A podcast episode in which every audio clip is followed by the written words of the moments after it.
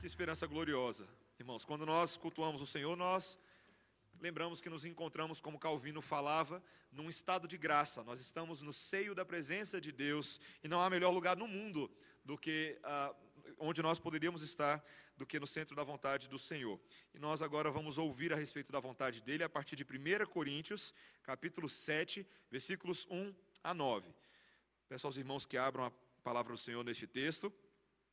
E como eu disse alguns domingos atrás, continuamos no desafio de pregar sermões dificílimos nessa sessão central de Coríntios. Alguns essa semana viraram para mim, leram com antecipação o texto que nós iríamos tratar nessa noite e me perguntaram: Pastor, você tem coragem?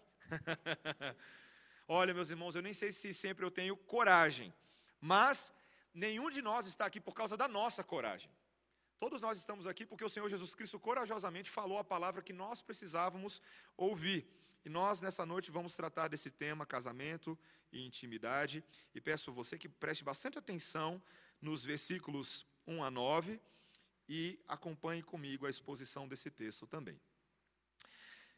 Quanto ao que me escrevestes, é bom que o homem não toque em mulher, mas por causa da impureza, cada um tem a sua própria esposa e cada uma o seu próprio marido. O marido conceda à esposa o que lhe é devido, e também semelhantemente a esposa ao seu marido. A mulher não tem poder sobre o seu próprio corpo, e sim o marido. E também semelhantemente o marido não tem poder sobre o seu próprio corpo, e sim a mulher. Não vos priveis um ao outro, salvo talvez por mútuo consentimento, por algum tempo, para vos dedicardes à oração, e novamente vos ajuntardes, para que Satanás não vos tente por causa da incontinência.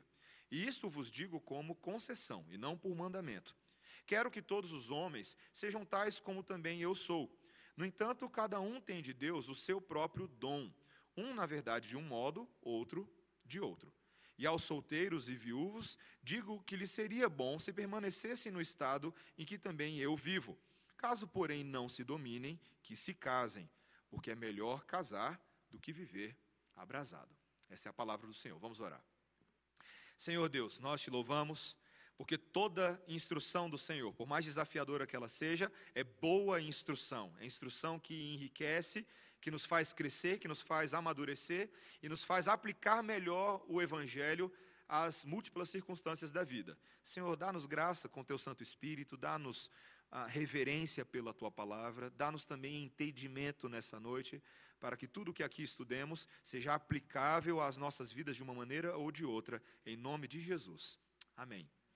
Irmãos, gírias cotidianas enriquecem nosso vocabulário metafórico. Uma dessas gírias é a expressão rachar a cuca. O que é uma expressão, uma pergunta ou uma questão de rachar a cuca?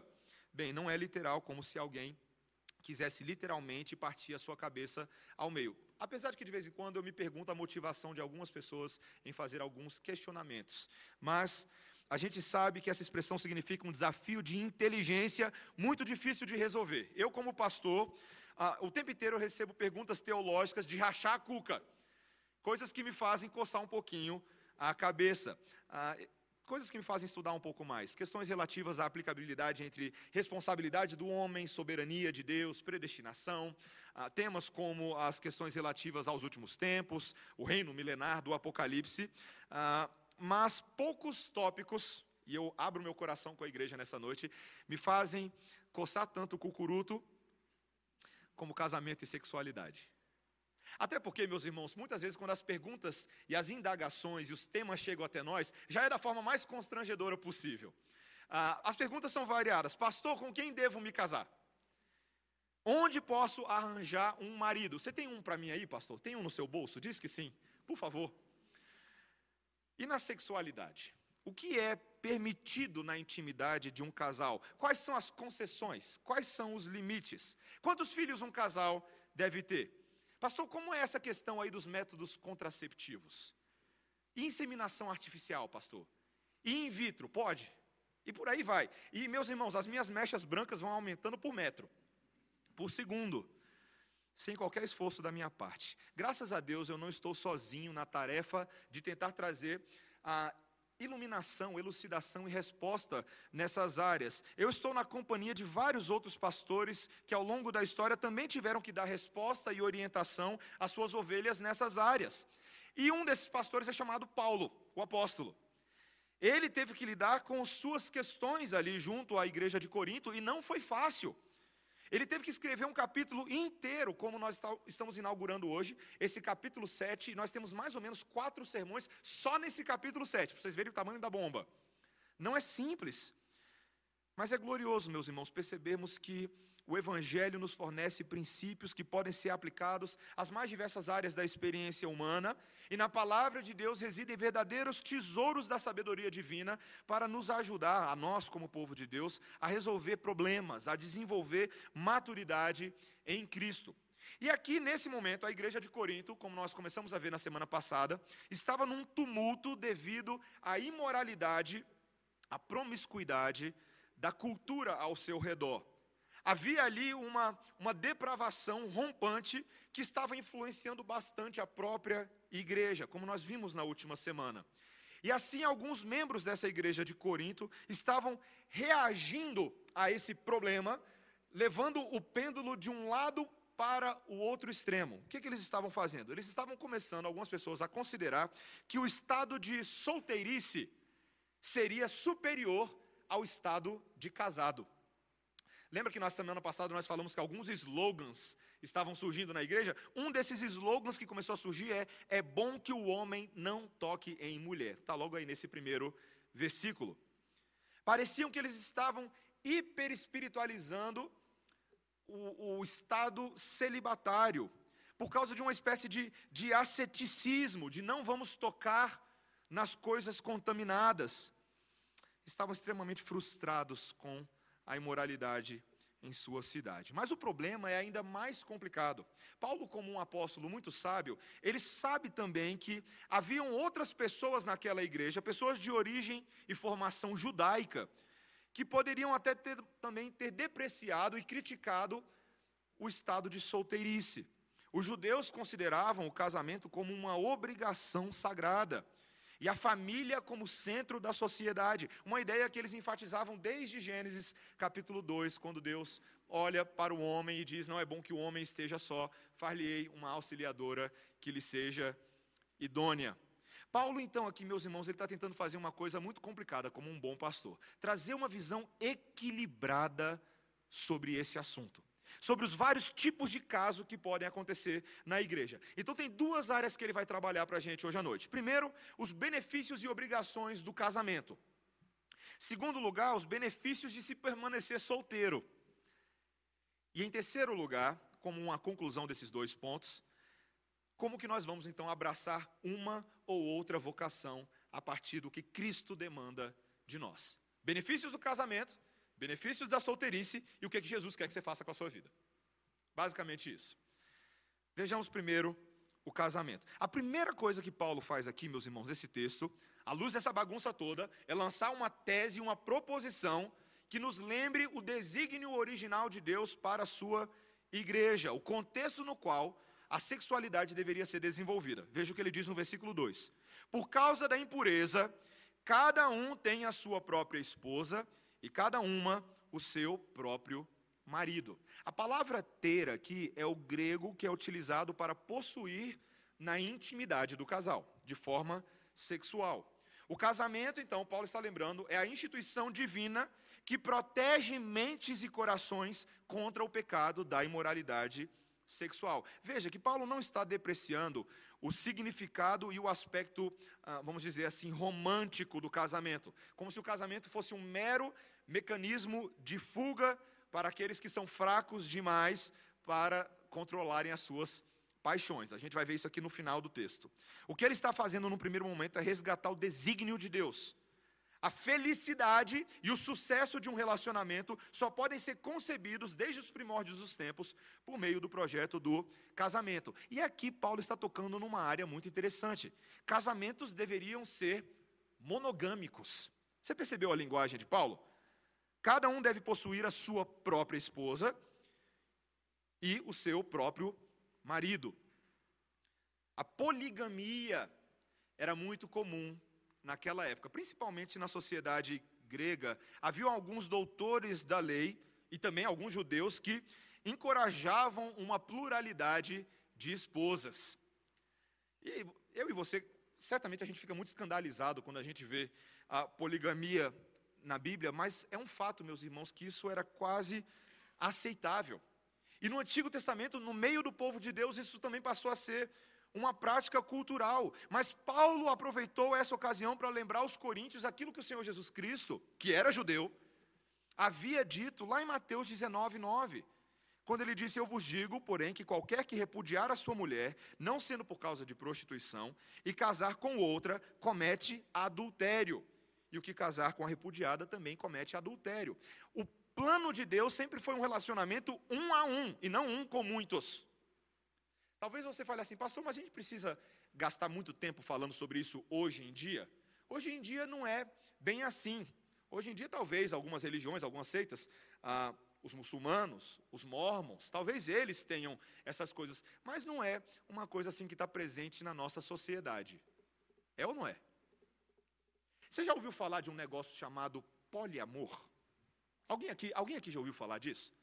Poliamor é uma coisa que está surgindo com força nesse momento.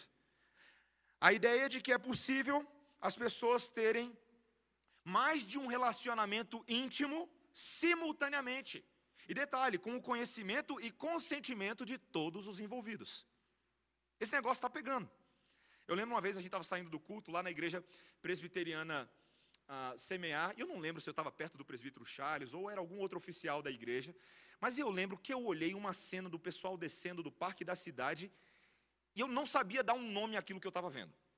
Falei, que negócio maluco é esse? Um monte de gente andando de mão dada descendo para a rodoviária. Falei, ou eles são muito amigos, ou tem alguma coisa a mais nisso. Meus irmãos, essa ideia de um relacionamento de não exclusividade, seja afetiva, seja sexual, entre duas ou mais pessoas, entre três ou mais pessoas, está crescendo enormemente nos Estados Unidos, na Alemanha, na Inglaterra, mas principalmente no Brasil. Principalmente no Brasil. Hoje já existe jurisprudência que reconhece relações poliamorosas cai na mesma distorção do pecado que Paulo está lidando aqui. Paulo deseja purificar, meus irmãos, as, as mentes dos coríntios de todas as possíveis, possíveis distorções na cosmovisão sexual da sociedade. Existe um livro que a editora Monegismo publicou há um tempo atrás, chamado Cosmovisão Sexual. Eu gostaria de sugerir esse livro a todos os irmãos, para que leiam, para que entendam o que está acontecendo na sociedade nesse momento. É muito importante nós redimirmos o que está acontecendo por meio de convocarmos a igreja à responsabilidade e à superioridade da proposta divina para o sexo e para o casamento. O casamento ele é belíssimo quando ele abraça certas obrigações e práticas que maridos e esposas devem uns aos outros, especialmente na área da intimidade. E a primeira coisa que Paulo mostra aqui é que existe uma obrigação de reciprocidade no casamento. Olha o que ele diz no versículo 3: O marido conceda à esposa o que lhe é devido, e também, semelhantemente, a esposa ao seu marido. Aparentemente, esse asceticismo religioso estava fazendo, levando os casais a se absterem da intimidade sexual dentro do próprio casamento. O verbo grego que Paulo está usando aqui para conceder é o, é o grego para pagar. Pagar. A atividade sexual entre um casal não é a concessão de um favor. Como se o cônjuge dissesse para o outro: Olha como eu sou bonzinho com você, vou te dar o que você tanto quer. Não é assim que funciona. É o pagamento de uma obrigação contratual contraída no momento em que ambos se comprometeram diante de Deus e das testemunhas numa aliança para toda a vida. Você lembra o dia do seu casamento? Foi tão bonito, né? Gente tirando foto, gente bonita, bem vestida. Aí você lembra que você falou algumas coisas lá que você não se lembra muito bem o que você repetiu, né? Nas letras pequenas, que não são assim tão pequenas, são bem grandes da palavra de Deus, as implicações do casamento para a intimidade são muito grandes. E o motivo espiritual para isso está no versículo 4. Veja, ele diz: a mulher não tem poder sobre o seu próprio corpo, e sim o marido. E também, semelhantemente, o marido não tem poder sobre o seu próprio corpo, e sim a mulher. Percebe? Quando os noivos se tornaram uma só carne, quando falaram palavras contratuais e jurídicas um ao outro, por causa desse amor pactual de Deus, cada um abdicou da posse exclusiva do seu próprio corpo em favor do benefício do seu cônjuge. E é interessante que, ainda que Paulo ensine que, dentro do, da estruturação do casamento, a mulher deva ser submissa à liderança do seu marido, lá em Efésios 5, 22 a 33, ele fala sobre isso. Mas ainda assim, na área da intimidade, ambos estão no mesmo nível e possuem exatamente os mesmos direitos. Isso significa, meus irmãos, que o sexo não pode ser utilizado como uma arma de manipulação para subjugar a vontade do outro a si mesmo. Ninguém tem o direito de falar, olha, só te dou o que você quer se você fizer o que eu quero. Isso não pode acontecer, isso é pecado. Meus irmãos, no casamento não tem esse papo de meu corpo, minhas regras. Lembra que a gente falou semana passada? No casamento está mais para seu corpo, minhas regras. Ninguém riu, achei que todo mundo ia rir. Um autor que eu gosto muito, chamado David Watson. Ele é um escritor inglês que, que viveu nos mesmos dias de C.S. Lewis e Tolkien. Ele não é tão conhecido quanto os outros, mas ele escreveu uma frase que eu acho interessantíssima quando ele qualifica o que é o amor. Ele diz assim: a expressão amor livre é uma contradição em termos. Se é livre, não é amor. Se é amor, não é livre. É interessante, ele não está dizendo que é ruim, ele está dizendo que tem compromissos, existem obrigações, e ironicamente, isso também nos mostra algo extremamente positivo no que Deus está tentando ensinar por meio de Paulo à igreja. Que o sexo não é um mero fardo pesado que você tem que carregar nesse suplício de vida que as pessoas chamam de casamento. É essa alcatraz inescapável, prisão para o resto da minha vida. Pelo contrário, meus irmãos, essa é uma das maiores alegrias, alguns diriam a maior alegria da vida conjugal. É como se Deus tivesse dado um parque de diversões inteiro para você, com ingressos ilimitados para você poder ir em todos os brinquedos, todos os dias, por toda a sua vida. Veja, meus irmãos, como a palavra nos ensina também algo extremamente importante: que o sexo não foi concedido por Deus ao homem apenas para cumprir a meta da procriação. Durante séculos, o catolicismo romano ensinou a seus fiéis que o sexo deveria ser visto apenas como um mal necessário para gerar filhos. Essa sim seria a grande meta, o mandato mais importante de Deus e o que a igreja acabou fazendo? O próprio clero da igreja foi protegido, na visão deles, do contato sexual por meio do celibato obrigatório, por meio do celibato institucionalizado. Mas veja que a palavra de Deus amplia esse entendimento ao lembrar que a intimidade sexual deve ser, deve ser, uma descoberta prazerosa, frequente, essencial para a saúde do relacionamento conjugal. Como eu falei na semana passada, vá lá dar uma lidinha no livro de Cântico de Salomão, Cantares. É impressionante. É um convite ao prazer em Deus, dentro do projeto de Deus para o casamento. Me faz lembrar que durante um tempo da história, o pastor Richard Baxter, teólogo puritano, quando ele fazia visitas pastorais às casas do membro, dos membros da igreja, ele fazia várias perguntas aos membros. Como que está o cuidado com seus filhos? Como que está a vida de oração? Como está a vida de leitura da Bíblia? Mas ele perguntava como andava a intimidade do casal. Imagina, você recebeu a visita do pastor da igreja e o pastor falar assim, me conta como andam as coisas. Porque ele entendia que o marido deve isso à esposa e a esposa deve isso ao marido. E isso é um mandamento da parte de Deus. Mas veja que Paulo também mostra que podem surgir exceções a essa regra de reciprocidade nas relações sexuais. Olha o que ele diz no versículo 5: Não vos priveis um ao outro, salvo talvez por mútuo consentimento por algum tempo, para vos dedicardes à oração e novamente vos ajuntardes, para que Satanás não vos tente por causa da incontinência.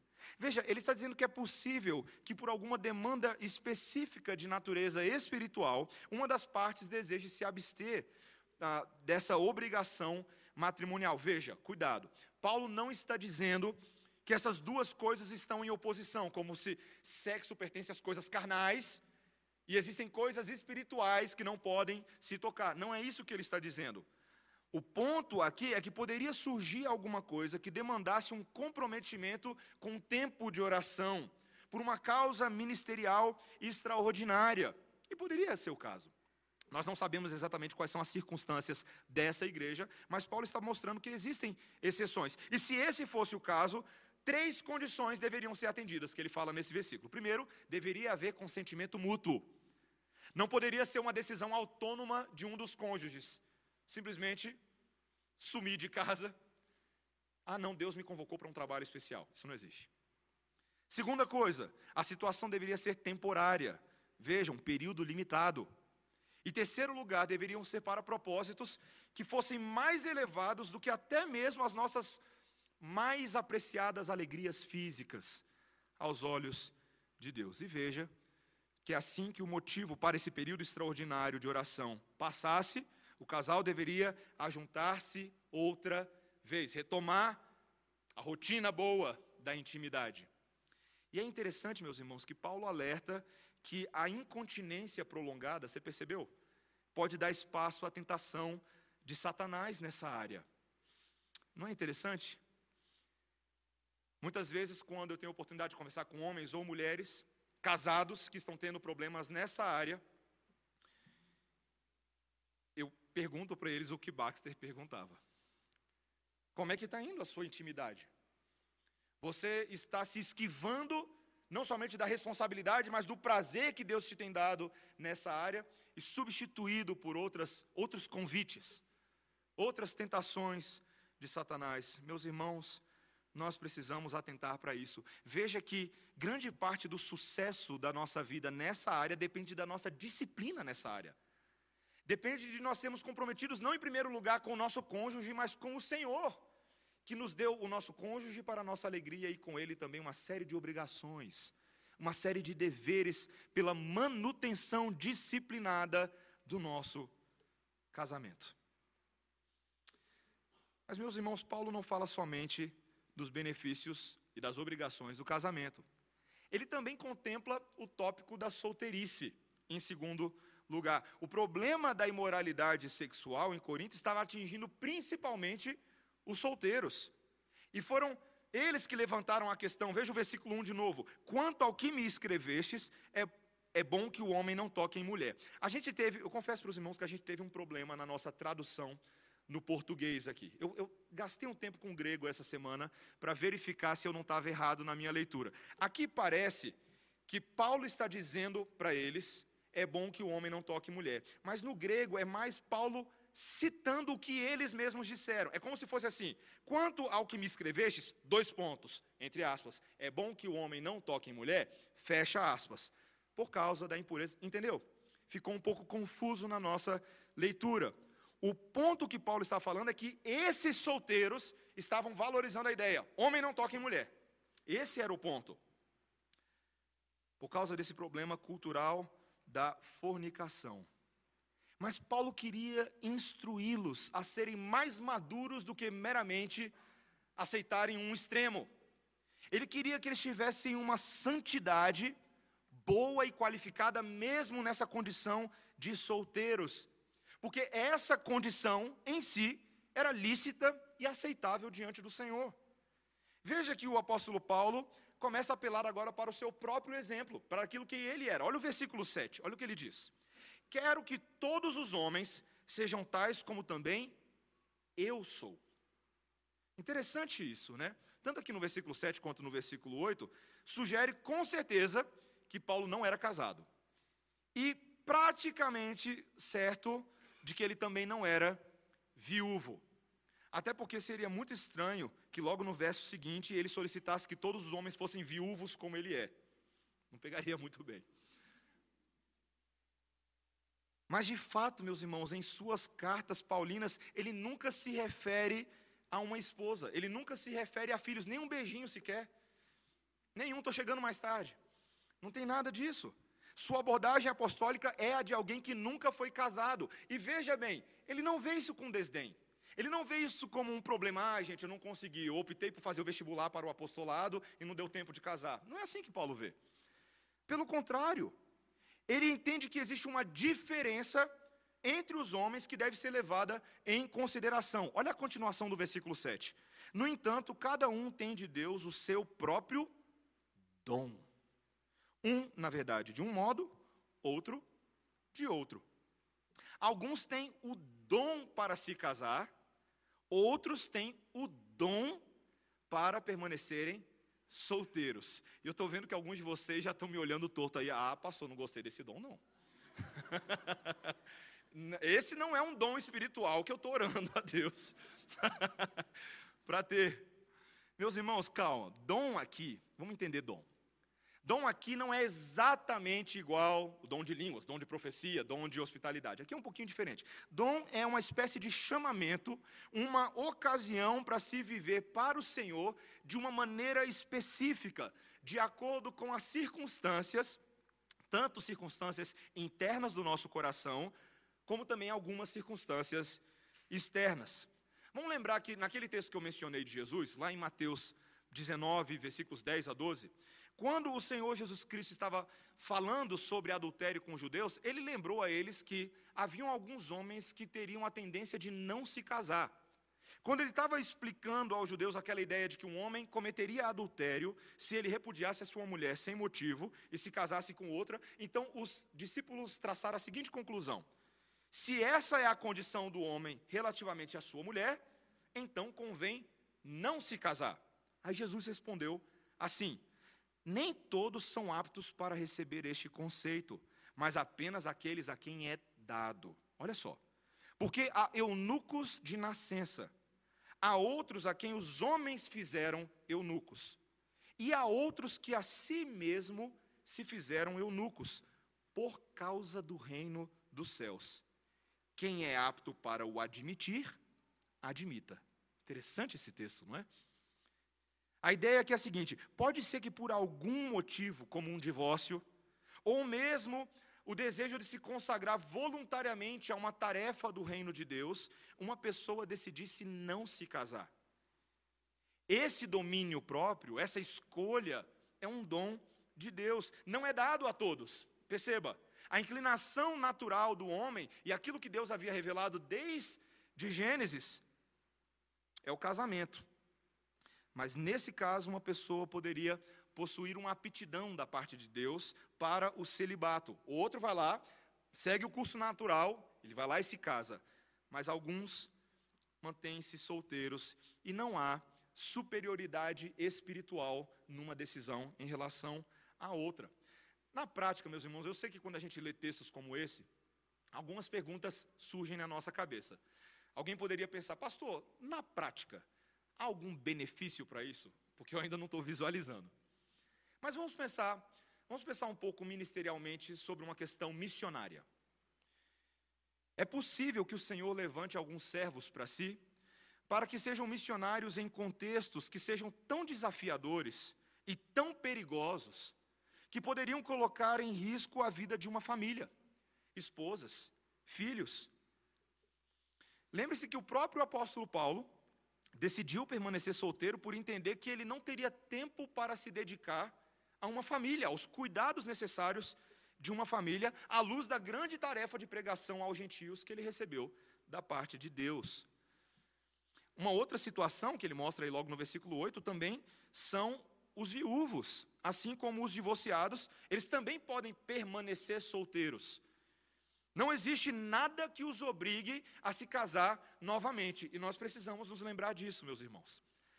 Às vezes a gente é muito bem intencionado em ajudar as pessoas, mas nós acabamos forçando as pessoas a certas obrigações, que são muito mais obrigações que nós estabelecemos do que o que a palavra de Deus estabeleceu. Pelo contrário, Paulo diz, por exemplo, lá em 1 Timóteo, capítulo 5, que as viúvas poderiam se dedicar, por exemplo, às boas obras. Que elas seriam reconhecidas pela sua hospitalidade, pelo cuidado aos santos, lavando-lhes os pés, socorrendo os atribulados, e por aí vai.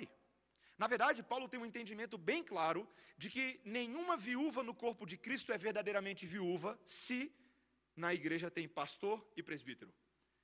Esses homens, ainda que não casados com essas mulheres, mas se tornam cuidadores das suas situações, cuidadores das suas vidas. Não permitam que elas estejam tão desamparadas que as suas necessidades mais básicas, como alimentação, como relacionamento com as pessoas, não sejam atendidas. Paulo, meus irmãos, faz aqui em si uma defesa dessa condição de vida, da solteirice. Um comentarista coloca da seguinte maneira: Paulo proclama em voz alta que o estado de celibato de um homem é conveniente e digno, e que não possui nada em si mesmo contrário ao ideal moral de Deus.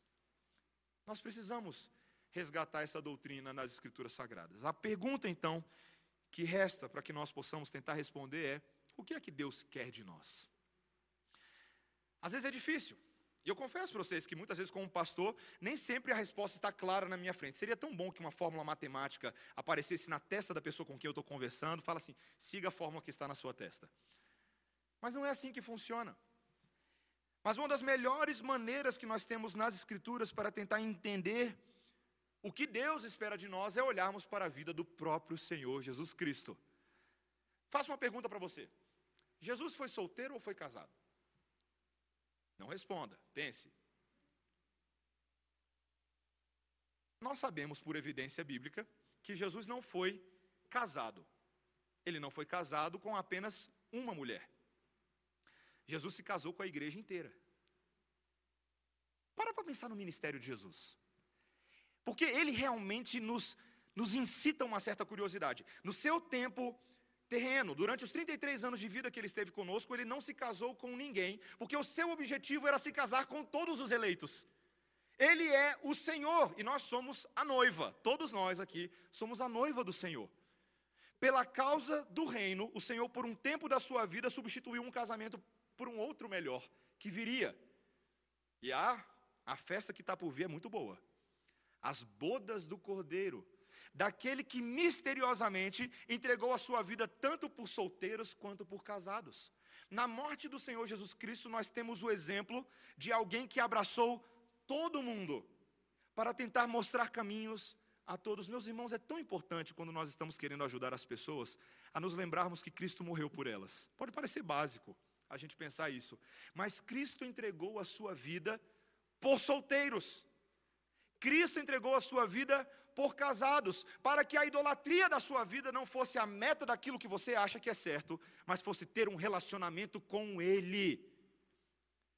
Não há maior consolo, você pode não acreditar nisso, mas não há maior consolo para qualquer pessoa nesse mundo, não apenas essas categorias, mas também órfãos, abandonados, necessitados, refugiados, casados, descasados, divorciados, do que sabermos que aqueles que estão em Cristo estão num relacionamento para toda a vida. Amém, igreja? Vocês entendem isso? Vocês entendem que quando nós falamos assim, nossa, mas eu estou tão sozinho. Cuidado, você não está tão sozinho. Deus é com você. Ele sempre será com você, ele prometeu que estará com você todos os dias, até a consumação do século. Nós temos uma doce esperança no relacionamento que temos com Deus. Portanto, meus irmãos, em Cristo, tanto o casamento quanto o celibato são permitidos. Veja comigo o versículo 8. E aos solteiros e viúvos, digo-lhes que seria bom se permanecessem no estado em que também eu vivo. Caso, porém, não se dominem, que se casem, porque é melhor casar do que viver abrasado. Lembre-se que Paulo está tentando trazer esses dois versículos com uma aplicação muito específica para essa igreja de Corinto. Eu não entendo que Paulo está dando aqui necessariamente princípios universais aplicados a todos os possíveis contextos. O ponto aqui, meus irmãos, é que muitos desses solteiros que já estavam tendo ah, vidas sexualmente ativas, tentados o tempo inteiro pela fornicação e pela cobiça, poderiam nesse momento agora se dedicar ao ministério como Paulo fazia. Poderiam gastar mais tempo com as coisas de Deus. Mas Paulo também tenta pensar naqueles que têm dificuldade de se dominar, aqueles que vivem abrasados. Talvez esse para mim seja um dos versículos mais difíceis de todo o livro de Coríntios, porque alguém poderia dizer que Paulo está falando assim: ah, você não consegue se segurar, se casa. E aí, se, se isso fosse verdade, Paulo estaria transformando o casamento num mero mecanismo de escape, de fuga. Se case com o primeiro que passar na sua frente. Se livra desse pecado. Mas isso entraria em contradição com tudo que Paulo fala em todas as outras cartas sobre casamento. O ponto aqui, meus irmãos, é que os casais que queriam se casar não deveriam frustrar os seus impulsos sexuais normais evitando o casamento. O ponto é, o casamento não é ruim. Casais, casem-se. Não fica namorando a vida inteira. Não fica defraudando a vida inteira. Não fiquem se tentando a vida inteira porque vocês gostam do outro, querem casar um com o outro, mas sexo é uma coisa ruim, então não vamos nos casar. Entende? Paulo está tentando equilibrar a mente dessa igreja. Ser consumido por paixões que nos dominam não é um estado bom para um relacionamento entre um homem e uma mulher. Devemos aprender a dar vazão no contexto que deseja, que Deus deseja que nós façamos isso. Eu tracei algumas rápidas aplicações diretas para mim e para você nessa noite. Algumas delas eu já citei. Em primeiro lugar, nós não devemos forçar ninguém ao casamento. Como se a dignidade de uma pessoa estivesse vinculada ao sucesso nessa área. Se por um lado o casamento é uma dádiva de Deus aos homens e a revelação da sua glória, por outro lado, o casamento não é um sacramento da igreja. O casamento sequer é necessário à salvação. Você não precisa estar casado para ser salvo com uma mulher, você já está casado com Jesus, esse é o ponto. Também nós não devemos, e aqui uma palavra de consolo aos nossos solteiros, nós não devemos precipitadamente interpretar os sinais dos tempos como se Deus estivesse falando a você: ah, pastor, se eu não conseguir casar até agora, provavelmente Deus me deu o dom da solteirice. Não faça essa, essa conclusão, as coisas não são bem assim. Em primeiro lugar, aprenda a esperar no Senhor. Gente, como a gente perdeu esse hábito? Ninguém mais sabe esperar nada hoje em dia. Se o seu celular aparece 3G em vez de 4G, você já quer ligar navio para falar: o que está acontecendo com o meu celular? Nós somos muito afoitos. E nós carregamos esse pragmatismo pós-moderno para dentro das nossas expectativas. Eu lembro uma vez conversando com um jovem, e ele falando assim: Nossa, pastor, mas eu já fiz a minha lista, só que não aparece ninguém que entra na minha lista. Falei, eu falei, meu irmão, a sua lista não é imã de mulheres. Não é assim que funciona. Não é porque você escreveu uma lista que agora elas vão começar a bater na porta da sua casa. Não, não é assim, gente. Lembre-se que nessa questão do dom da solteirice, a percepção do dom está aliada aos desejos do coração em relação à vontade de Deus. Se você deseja se casar, isso é um bom sinal. Isso é legítimo diante do Senhor. Sabe o que você deve fazer? Ore. Peça ao Senhor que comece a cuidar de forma mais específica dessa área da sua vida, que te ensine a, por exemplo, tomar atitudes naquilo que depende de você.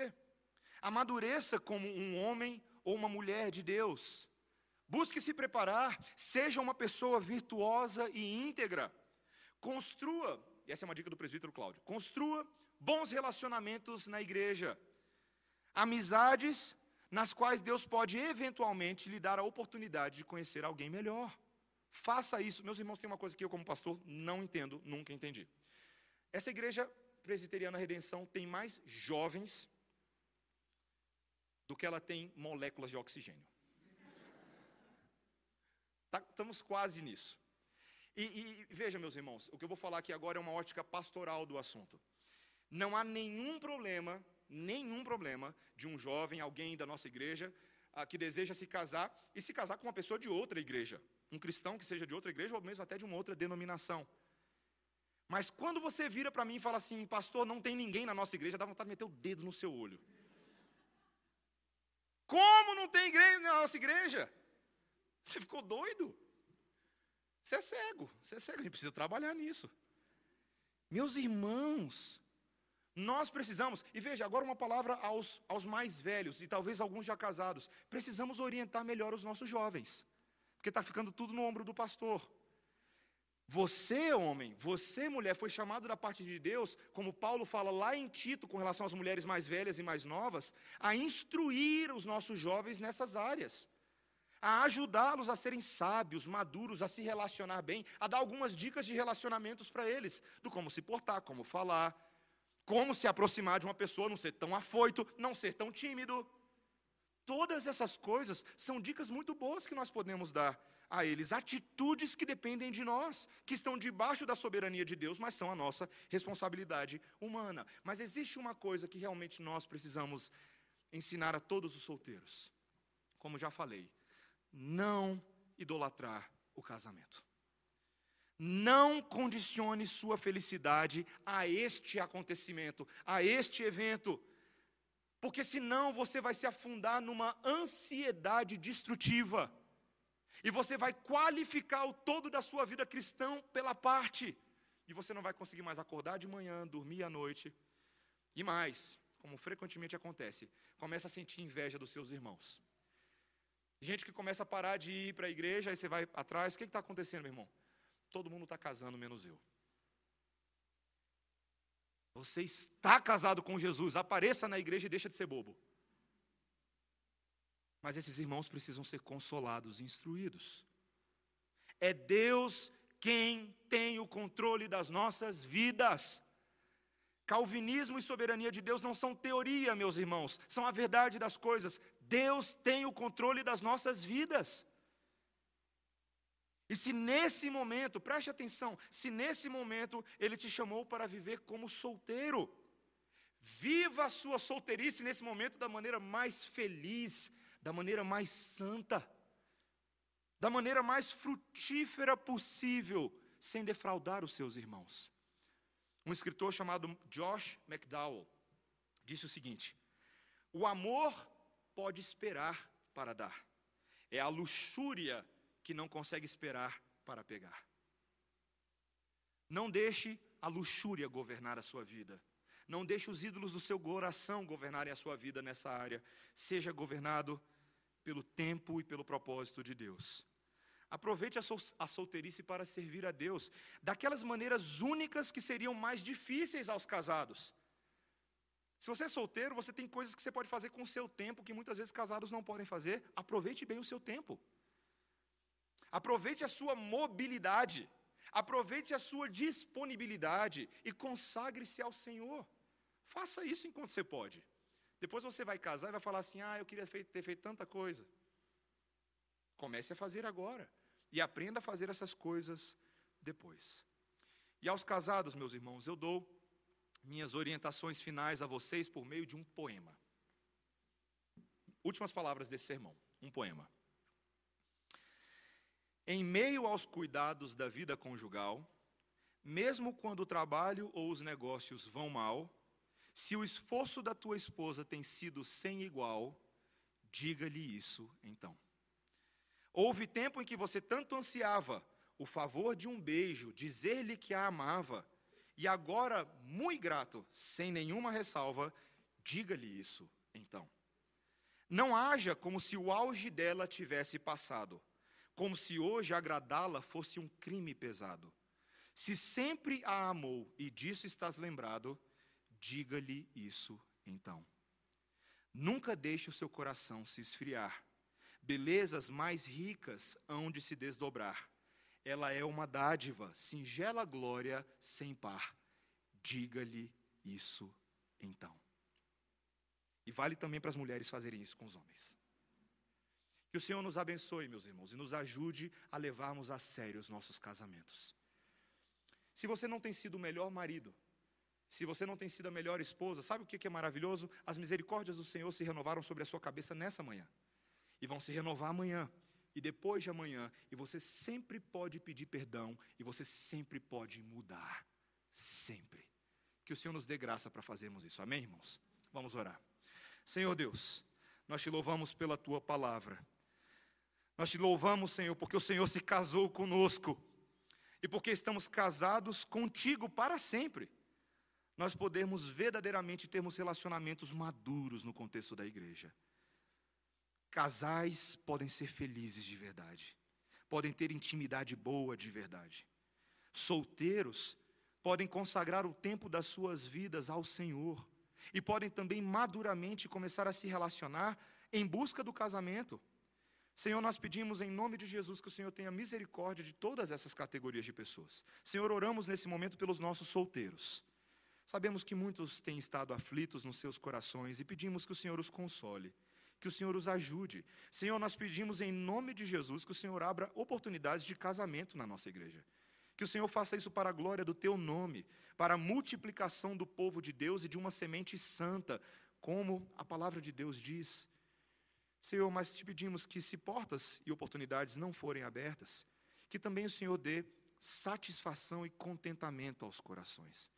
Senhor, ensina os nossos casais, casados da igreja, a serem santos que nos livremos da promiscuidade sexual, que nos livremos das tentações ao adultério, à depravação, à luxúria, por meio de resgatarmos a responsabilidade da intimidade nos nossos próprios casamentos. Fortalece a tua igreja nessas áreas, Senhor. E a cada um de nós, ensina-nos o próprio propósito de Deus em Cristo Jesus e eterno. É o que nós te pedimos em nome de Jesus. Amém. Irmãos, vamos ficar de pé, nós vamos cantar ao Senhor e vamos também nos preparar para a mesa do